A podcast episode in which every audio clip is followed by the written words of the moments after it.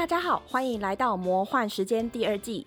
上一季的百人百夜爸爸款还让你意犹未尽吗？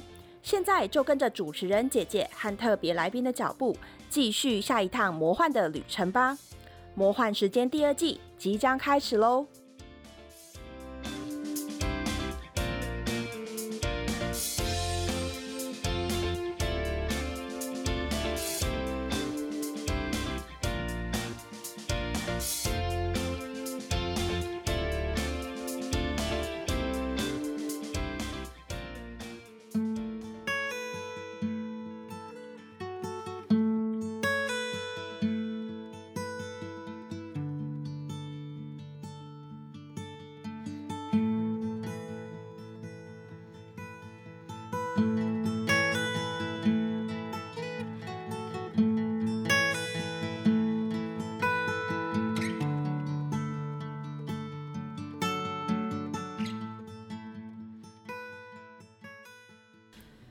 欢迎大家回到我们的节目《魔幻时间》，我是主持人姐姐。今天我们的百人百夜爸爸快的来宾说，他疯狂燃烧生命就只是为了一个梦，听起来是不是很有很熟悉？就是跟我们之前 EP 三请来的优叶一样，是开台以来第二位创业者。我想应该也只有创业者会这样形容自己的职业，是在燃烧自己的生命，然后为了圆自己的梦想吧。那其实，在我们节目一片邀请的来宾之中，因为大部分来宾都是社畜，所以我觉得他们两个也是算蛮特异的存在。那其实呢，就是呃，这位来宾他是在文化创意产业的范围里面工作的。那其实文化创意产业在台湾发展了这么多年，也是有各式各样的规模跟呈现方式。那在这样的市场里面，要如何杀出一片天，让自己的创意把它转变成可以靠它吃饭的工具呢？现在就让我们欢迎本次的来宾，在文化创意产业担任总负责人的阿优来替我们解答。Hello，我是阿优。阿优其实今天有点害羞啦，对，他非常对他非常害怕，就是呃吃螺丝什么的。虽然我刚才讲说吃螺丝没有关系，好，我们的听众人很好。好，对，那我想请问阿优的品牌是叫什么名字？然后你拥有这个品牌是有多久的时间？呃，我的品牌名字叫做森里，那它是做布料系列的主题为主。那目前的话是四年。四年，所以也算是一个还算年轻的品牌。嗯那当初怎么会想要创立自己的品牌？可以跟我们聊一下吗？嗯，一开始也是还蛮误打误撞的。嗯，一开始的话就是其实一开始是在外面工作，然后就是工作之后就会发现说好像不是自己想要的那些东西，那就决定说是不是趁着现在还年轻，那我是可以再多学一点自己喜欢的，然后看看它是不是可以再延伸出去，然后变成是我的一个主业这样子。然后就是这样的情况下，我就把工作辞职，然后开始自己做进修。那那时候就是从很多的兴趣里面找到是以前，嗯、因为妈妈跟阿姨他们是做成衣业，那我是从小看他们做做衣服开始的，那就是对裁缝机还蛮有兴趣，那就变成说，那我就从以布料为主题去做练习。然后在进修的过程之中，就是当初那时候有迷上很喜欢的作品，那但是那个作品它没有，就是一直没有要出我喜欢的东西可以买，然后我实在那时候太生气了，气到就想好，那我自己做好了。对，那就当初在社群软体发出来的时候，就是就蛮意外，就还蛮多人喜欢，然后就有增加一点信心，然后就想说，那原来是这个东西是有人会喜欢，那我是是可以继续再进行下去，然后就开始就那一年就是这样边呃跟同号这样子练习去发展。然后后来的话，就是因为刚刚有说到，就是妈妈他们是代成成衣代工，那他们现在就是那时候比较没有办法接到工作的部分，然后我就想说，如果他们这样现在手头也空着，然后我现在也比较自由，那是不是我们两个可以去一起做合作，然后把他们的记忆传承下来，然后再加上我这边可能比较年轻化一点的部分，然后再做一个新的品牌这样。哇塞！所以其实呃，一开始创品牌，应该说一开始离开你原本那个职位的原因是跟大家一样非常枯燥，就是我觉得那工作不适合我。不适合，而且 多多做了很多别的。对啊，因为其其实哦，就是跟大家稍微讲一下，就是呃，阿优之前是在外面的公司当美编，其实美编这个工作真的是。很容易被当杂物哎，是，就什么什么都需要做，然后到最后你就觉得奇怪，我明明既然是美编，为什么来做一堆跟对，就是美编的成分变低了。对对对对，所以是因为这样子，所以激发你有一个嗯，你想要重新转换跑道的想法，然后就从自己的兴趣这边开始筛选，说哎有没有什么是我真正喜欢做的事情，可以把它当做职业，嗯，然后针对这一点，就是针对自己不足的部分去进修。然后再去把这些，就是譬如说你喜欢东西可能很多，然后真正提取说，哎，好像可以试试看。那最后有试出来说有一个你喜欢的作品没有出，你周边没有办法让你用新台币把它下架，的，所以就很生气的自己做了，然后反而得到很不错的回响，就觉得哎，这个方向好像可以试试。对，就是有被认同的感觉。我觉得后面其实现在虽然前面离职的部分非常朴实无华啦，但是我觉得后面发展其实还蛮不错的，就是受到肯定的感觉，在初期真的是蛮重要的。那在你品牌创立的过程中啊，你所担任的是什么样的角色呢？嗯，如果说对外的话，就是总发言人跟形象。那其实就是，呃，可能对外时候是还蛮，就是好像还蛮光鲜亮丽的那种感觉。但其实我觉得是对外就有点像代言人，对，有一点。但 其实对内就是做牛做马，什么都要，对，什么都要会。对，因为其实前面有讲到，说是跟家里的人去进行一个记忆的传承，然后再去做一些比较新的，譬如说社群操作啊，或者是一些设计上的发想。所以基本上所有的工作都是在你跟你的合作伙伴，也就是家人之中产出。对对，所以变成说有什么问题都要过你，然后有什么问题你都要去解决。是，然后未来要怎么走，你也要去想。对。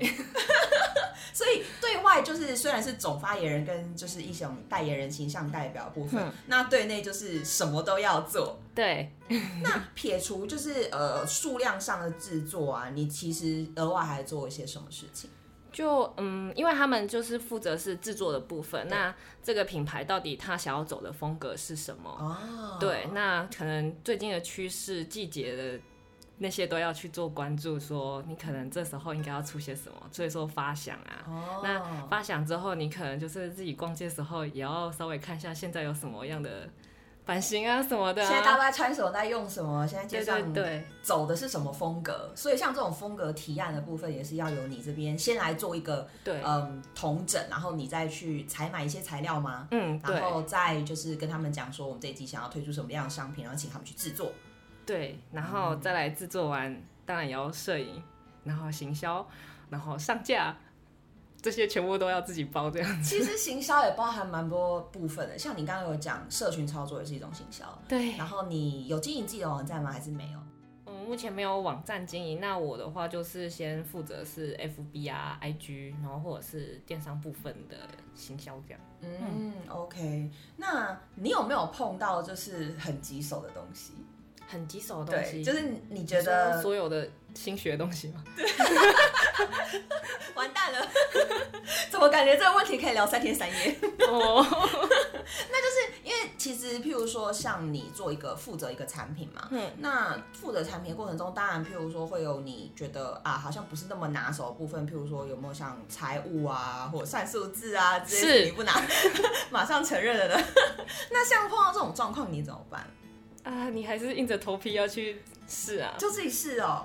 对，因为我的状况是没有人带，所以基本上就是自己去去磨了。所以等于就是自己真的是单兵作战，一路横冲直撞。对，一路就是撞下去。嗯，那能不能以你的就是品牌为经验，稍微跟大家分享一下？就是像你这类，你说布类，那其实你的成品算是包包一类的嘛？嗯，对。那就是像这种布类产品、包包一类的文创产品制作的流程大概是什么样子？它大概跟部分大部分的产品流程差不多。那就是你要先发想到一个主题，然后去收集一些关于这个主题的资料啊。然后再来，你就是开始确定版型，然后试做样品。那样品做完之后，你可能嗯布料的选择，再去做颜色搭配。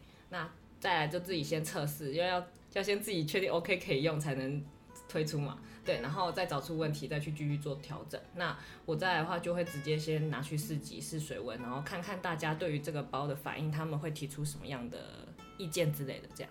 嗯对，基本上都这样。所以从从你的制品来说的话，其实你跟客人之间的距离非常短，因为你刚好提到市集，所以就是呃，你东西产出可能自己譬如说打样觉得 OK 之后，其实下一步就是端到客人面前，直接去看他们的反应是什么了。哦，对，因为我嗯比较市集比较小一点点，所以说比较没有那么复杂的流程。嗯，嗯，等于就是你东西卖就是直接卖给所谓的 end user，就是客人。对对，然后他们可能有什么回馈，或者是他当下有什么意见，你也可以马上接收对，到。马上接收这样。然后回去再斟酌说，哎，是不是可以针对这样子的回馈去做任何的调整？嗯，对，那其实刚刚啊，那个阿优有提到市集，那近年来就是手作风潮有起来，然后市集也非常非常的多。如果我们的听众啊有时常在关注这一类的讯息的话，其实也可以知道说，哎，从成品举办的笑脸陶给市集，到水水文创他们自己有水水市集，那还有边缘人市集、小瓜牛市集，然后好好手感微笑市集，这一些全部都是如果有在逛市集的人耳熟能详的市集，而且几乎是从每一年的秋天开始就会。几乎每个礼拜都在发生，然后你那时候不用担心没有东西买，你也不用担心要去哪，就是怎么办？我时间卡不过来。虽然市集跟市集之间是会稍微协调一下，说尽量不要撞啊，因为你知道逛市集的就是那。但刚好那一段就是大旺季。对啊，而且如果对而且如果有一些市集是，比如说专攻北中南，他们可能就不会太去考虑说啊，我今天台南市集，那台北市集这个礼拜有没有？因为毕竟嗯北中南吃的人还是比较不一样。那就是我想问一下，就是阿优这边能不能跟我们稍微谈一下这些市集他们彼此之间主打的风格有没有差异呢？嗯，每一个市集其实它都会有自己喜欢的选选品牌风格为主。那有些市集的话，它会专门走就是。嗯，比较像我这一种类型，它是小众，然后纯手做品牌的。那这种的话，它会比较主打是比较温度、人情味的感觉。那也有走向比较商业化一点，他们可能是呃一个点子，然后可能得过红点啊之类的那种比较商业路线。那也有一些市集，它也会再加入另外一些是古物古着的收集部分。嗯那这时候你去之后，就会再多看到一些是不同国家的一些小东西收集这样子。那也有那一种是，呃，它会每一次都会有一个主题性，那也也要刚刚好有符合那个主题，你才能去报那个活动这样子的。你有碰过什么就是比较难忘或者比较特别的主题性吗？呃有参加一个是织女市集这样，织女，对，所以它是怎样布料类的东西布料？对布料类为主刺，绣可以吗？刺绣可以，就是跟线啊、纱线这种也 OK 这样，然后布哦料，然后一些古着这样子。哎、其实我觉得不错哎、对，而而且这个主题很还蛮有趣的，很有趣，很在地化，就是而且又可以跟产品对，刚好那时候他就是签到就是七夕这个对牛郎织女主题，还蛮不错的。对，然后就还会有规定说，可能那天大家穿的比较织女一点这样子。所以是你看看到一堆仙女在织布，是不那？天超多仙女，其实我觉得就是市集很多的摊主都是女性，嗯然后其实有时候去逛那些市集，就是都会偷窥。那些美丽的摊主就会觉得啊，大家都超香的，就是会借此去看一下说，哎、平常没有尝试过的风格，对没有看过的东西，品牌的主办蛮多，都还蛮有个性的，对啊，而且还蛮有趣。有一些是做饰品，嗯，他们就会把自己家的东西带在身上。对其实我觉得那个是活行销啊，对太恐怖了！你都想要说什么没货，那我可以要你身上那个吗？哦，超长的，很让你有这个冲动。戴在身上真的会有差。对啊，真的是那种实际实用的感觉，而且就是大家都会稍微打理一下自己的全套配件，让它看起来是一致的，所以你就会觉得啊，好想把它整个搬回家，对，就是好可以全包了。我全都要了。小孩子才做选择，我全都要。那就是呃，市集你刚刚有讲到，譬如说有一些偏向就是纯手做，那有是不纯手做的吗？呃，你是说市集整个？就是对，因为譬如说你刚刚有讲到，就是有些市集可能是偏就是纯手做的东西。嗯，那呃，有一些东西是不纯手做的吗？有一些商品，他们可能变成是说他们是出那个点子，哦然后那个点子他们请厂商去制作，哦也有这种路线的所以就是他们的商品本身可能是大量制造的，对对对然后不是一个一个就是手工制造的，但是不是一个原发想是他们没有问题。没对，哦，原来如此。我刚才想说，好像不纯的手工是什么？然后哦，原来是这样子，也有就是这种比较大量型一点的这样那他们可能有些工法并没有办法自己去制作这样。像我认识有个品牌，它是做猫咪的窝，嗯，对那种的话，因为它那个是瓦楞纸那些的什么，那个不可能自己手切切到它，是要自己捞纸浆吗？太难了。太难太难。对对，他们就是自己先去三 D 建模啊，这样子，哦然后再请厂商去把它完成出来，也有这一种路线的。哦这也是一种合作方式啦。对，那阿优本身就是比较常去哪一些市集摆摊呢？我自己的话，最近比较固定跑就是好好简好好市集，然后简单生活，然后跟小瓜牛这三个为主，这样。那他们三个的共同点比较偏向是气氛营造是舒适，会让你觉得在这个气氛下你是有感到开心快乐的那种感觉。嗯，对因为我本身就是也有去逛市集的习惯，所以其实像好好跟简单，我也觉得他们就是跟他们自己市集的名字很像。像好好就会让你觉得人跟人连接之还蛮蛮够的，然后简单就是它虽然简单，可是里面东西很丰富。然后小瓜牛就是因为他们都是呃几乎在台中嘛，只有他们是少数几次有跑来台北，嗯，对。然后他们在台中就是固定会在一些类似古迹啊，或者一些比较古老的、对，这三个共通点就是他们选的地点都是比较偏古早味对的，古早味，像譬如说古早，车站、古早的建筑、日式建筑，像这种，哦，所以在里面就会有一种就是穿梭时空的感觉吧，然后会觉得很放松，因为你去那边，你总不会想要就是拿手机出来一直滑，你总不会想到那地方就想到打电动之类的地方。你想那地方，你想到的是啊，以前人生活可能就是很简单，然后享受身边的一切对，这种感觉。所以那个时候，哎、阿优就是跟我讲这件事情的时候，我觉得还蛮有感觉。对对对，就确实这些市集都有一些共通点，是会让人家觉得很舒服，而且他们都选在古老的地方。对。然后呃，基本上就是我想问一下，就是为什么就是你会喜欢去摆摊这件事情？因为摆摊它是可以直接跟你的客人面对面接触，嗯嗯，面对面接触你就可以知道最直接的那一个反应给你，客人是诚实的，对，而且你也可以看到他表情啊什么的变化。我觉得人与人之间这样子的部分是还蛮好的，对，因为虽然网络也很多人是走网络，但是网络它还是文字而已啦。如果说可以的话，我还是蛮希望就是可以跟大家见面。对啊，现在所以我有时候也还是，虽然我主要在北部，但我也会往中南部跑这样。嗯那去市集现场对你来说有什么是最大的收获？最大的收获，嗯，就是跟我的客人们直接接触了。就是出去社交，是不是？对啊，就是稍微知道，因为他们会直接回馈说，他们可能最近带了这个包啊，哦，会有那种回回来的客人啊，他会特别？特别背着包包过来找，那个感觉还蛮好，哇！会蛮 会想哭的。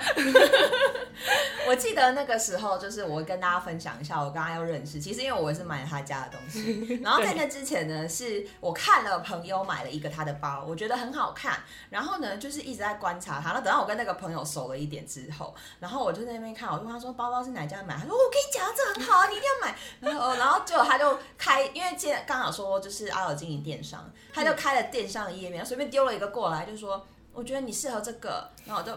怎么那么会挑？然后后来那时候就是因为正职工作就是非常苦闷的时期，就觉得不行啊，我一定要花钱。然后所以那个时候呢，就是刚好阿优那个周末有在百事集，对所以呢，我就在对我就在那个朋友的介绍之下，下班就直接冲过去了，然后就直接冲过去，然后朋友有帮先帮我跟阿优讲说，把那个包包带过来，因为可能会买。然后呢，就是我就去那边，然后就付钱把包带回家。然后之后就是因为这个还算蛮好背的，然后有时候比如说像是特别逛市集这种，你就会想要带着你在市集里面买的东西去。就是第一个，就是其实心理上会比较神秘，是不是奇妙一点？就是会觉得啊，我带这个去，就是摊主会认得我，哦，对。然后再就 是，如果也有喜欢这种东西的人，我在那边走来走去，应该也是在帮摊主 promo。有，对，所以就是阿佑刚才讲的，就是 让我想要分享这一段，就我们真的是也本来一开始也是摊主跟客人，然后到后来就是每次都会去聊天。对，有趣就在这，就是你去市集，有时候后来你就会跟客人们变朋友，对然后那个朋友就是跟平常以前，因为平常就只有学同学嘛，同学或者是对工上有认识一些同事，所以你可以认识到的人又更广一点。哦我觉得这件事情还蛮有趣的，这样。哦，所以是从就是普通人变成朋友这样子。对对，嗯，那就是呃，有许多的文创工作者啊，其实大家工作形态都不太一样。有一些是，譬如说像设计师，他可能不太需要出去买些什么材料什么，他可能就是在家，然后对着电脑工作，然后用网络商店进行贩售或者是进行一些提案。那也有跟阿优一样是会跑市集现场的。不过相较一般人是到一个指定的地点工作，或者是他们就是呃是在咖啡厅工作，你这样子就是呃自己在家工作的感觉，或许会被归类成很自由。那关于这一点，你的评价是什么？没有很自由，真的，比比以前工作还要忙。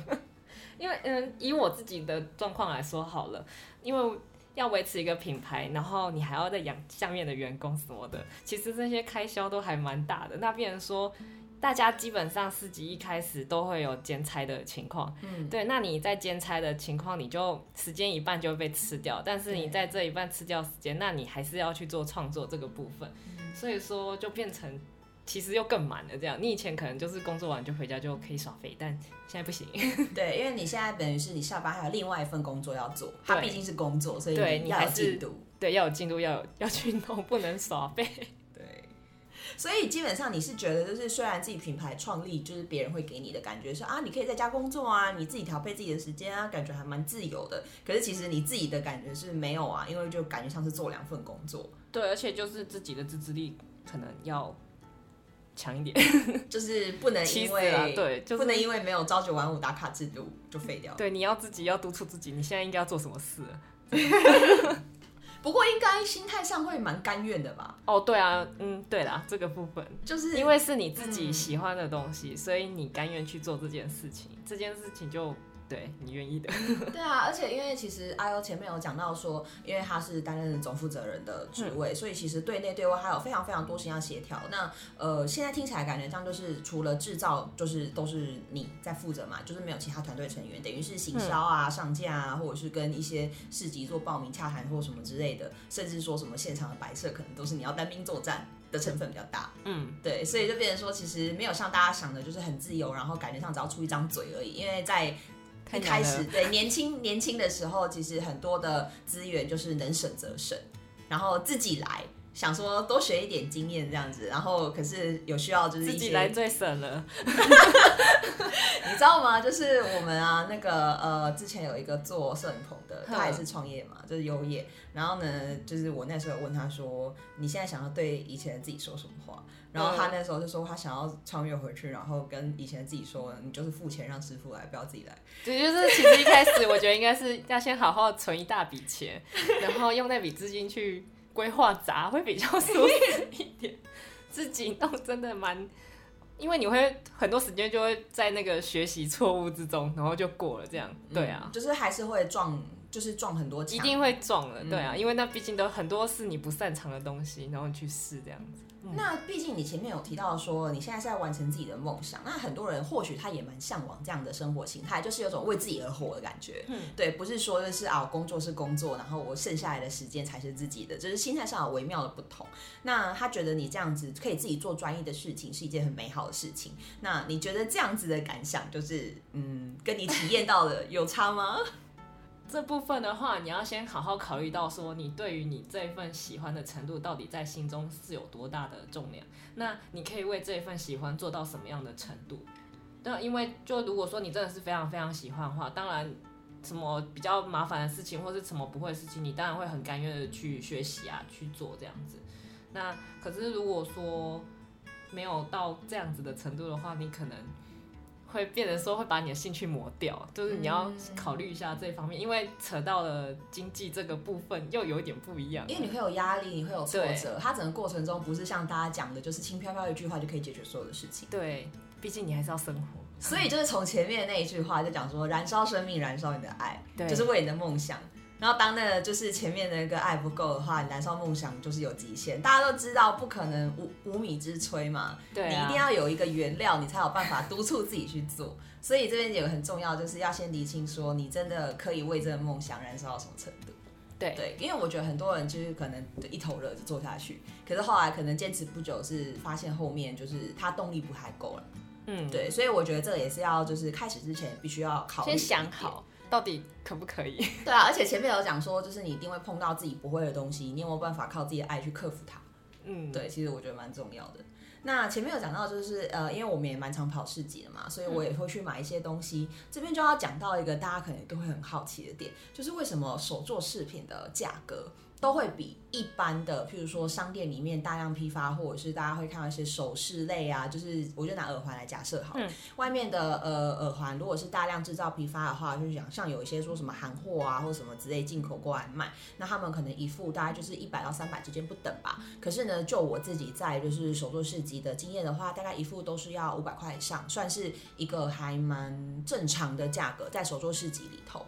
对，那譬如说像阿优在做的包包，像外面如果有在就是那种地下街啊逛一个包包，可能一百五、三百就有一个包包了。对，然后呢，可是如果是在市集的话，其实包包类的东西可能要八百、一千才有办法买到一个。那很多人会觉得这样子很贵。那在就是基于一个业主跟制作者的角度，可以就这个议题上面给我们一些不同的思考方向吗？我们卖的真的超便宜的。那个阿耀在我旁边也成超死，就是因为我他你呃在地下街那边看到的那个一两百，他们就是用机器去裁布，大量的去批发那个布料，所以说他把所有的东西成本都降到最低。但我们这个是你要自己去物色那块布料，然后自己搬回来，然后自己剪，自己车自己烫，其实这些都是人力的，嗯，对，就是还蛮。很蛮多无形的成本啊，那那些无形的成本哦，而且又要牵扯到你，好，你做完这个作品之后，你也要做销售的部分。那你去市集的话，是不是要摊位费？那你做电商是不是被抽爬？这些什么东西都要去考量。那所以那些下去的话，其实我觉得看到还蛮多人的价钱，呃，市集价钱，他们其实都是还蛮。燃烧爱的价钱再给你们，就是如果是以规模经济的感觉，譬如说像市面上那种，就是譬如说随随便便就做一千个。一两千个，嗯，那它当成本当然可以压下去，而且它的用料可能没有非常的讲究，可能就是就厂商有的东西，然后去做一些简单的选择。那如果是像手做这种不一样，因为像前面有讲到，不管是选料一开始，然后或者是说去打板去做那样品，然后还有就是你最后可能要上架，那呃要一些实体通路的费用，然后电商可能也要抽趴。像这种的话，因为人力成本占比较高的缘故。所以相较之下，有些东西是怎么扣都没有办法扣掉，没有办法再便宜了。对对，所以应该说这是首创商品的醍醐味吗？就是你就知道这东西是一个一个做出来的。对，那个过程其实如果你知道这些过程之后，你会觉得这东西是很有感情的，很有感情。我是这样觉得。其实我也是觉得啦，对，所以基本上文创商品的定价是包含了一定物料成本的考量，就跟那种就是苹果就是一个四十买三个是一百是差不多的概念。那有些原料是买多会打折的东西，可是对文创业者来说，他们可能没有那么多的仓储，或者是他们譬如说产量本来就没这么高，他们就不会去买就是这么多的量，所以变成说他们其实呃买这样子的原料的时候，它的成本并不会特别便宜到哪里去。对，那就是呃，像我刚刚有讲到，就是仓储跟消耗的问题。这我们之前就是 EP 八有请到一个书籍编辑来讲，就是书籍的呃消耗的东西这个议题也还蛮像，大家有兴趣可以回去看一下。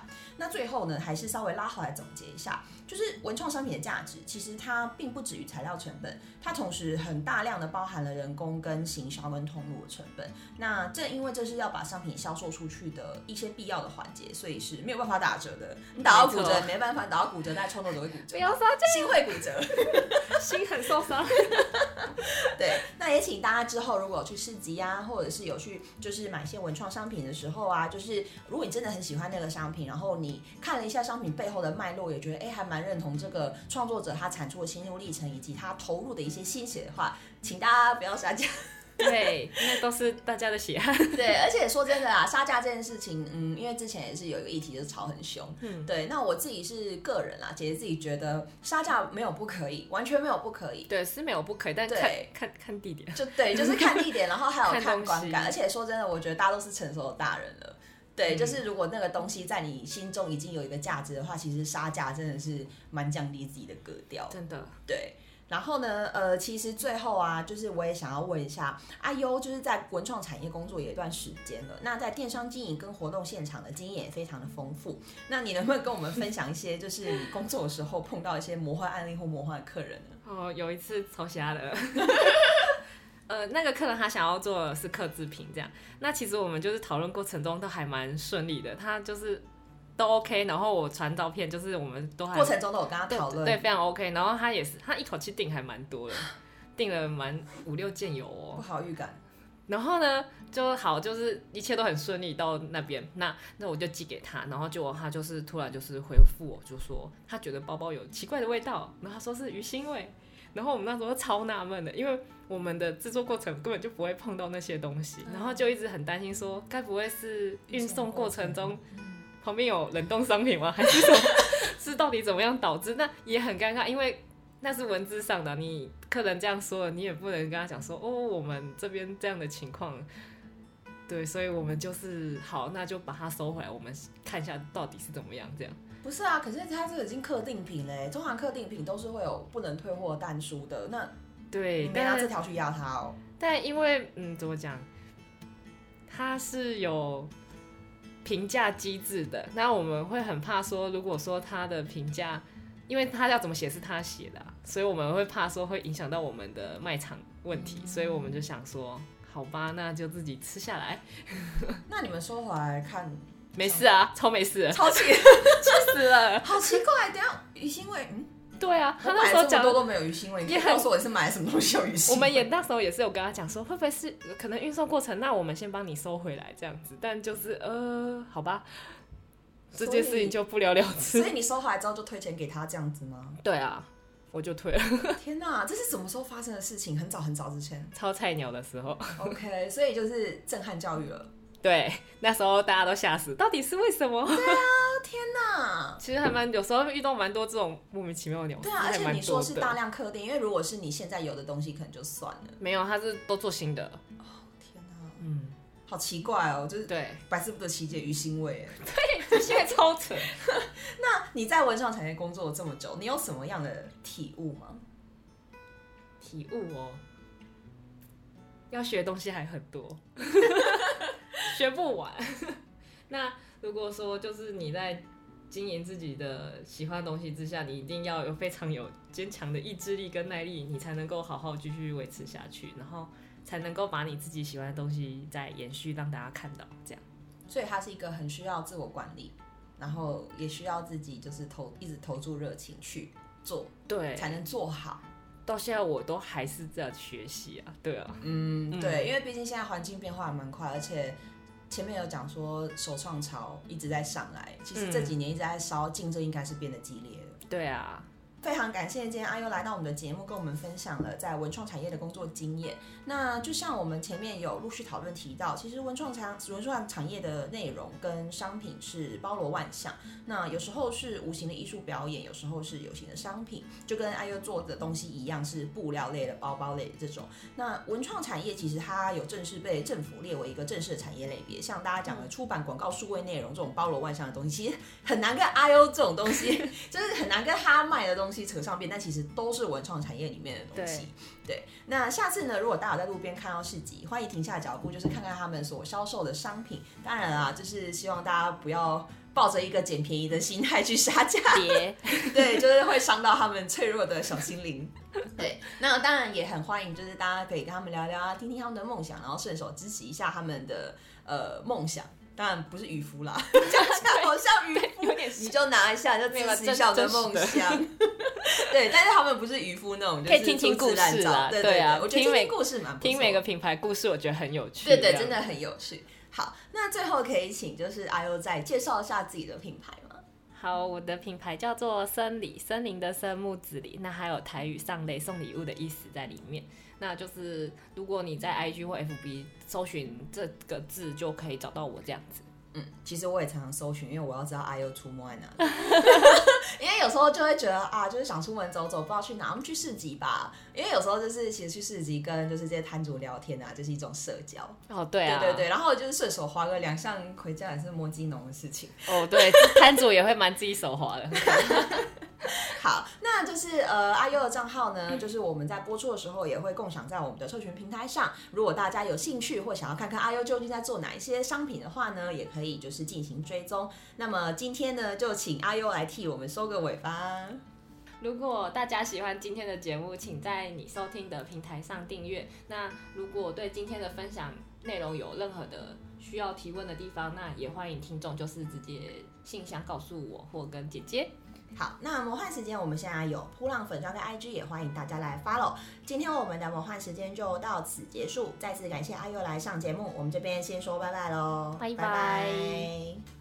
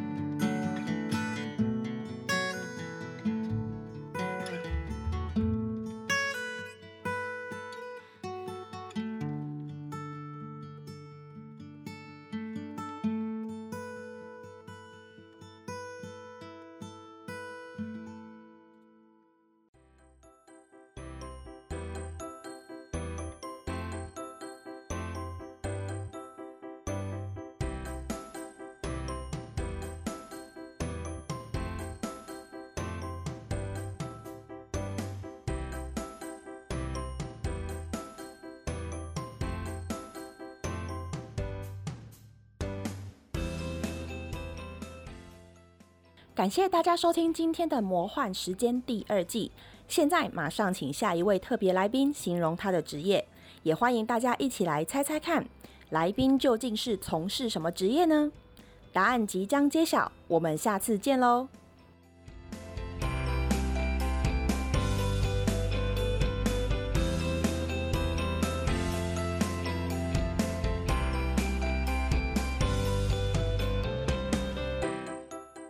大家听到我的工作，第一个反应就是不要调查我啊！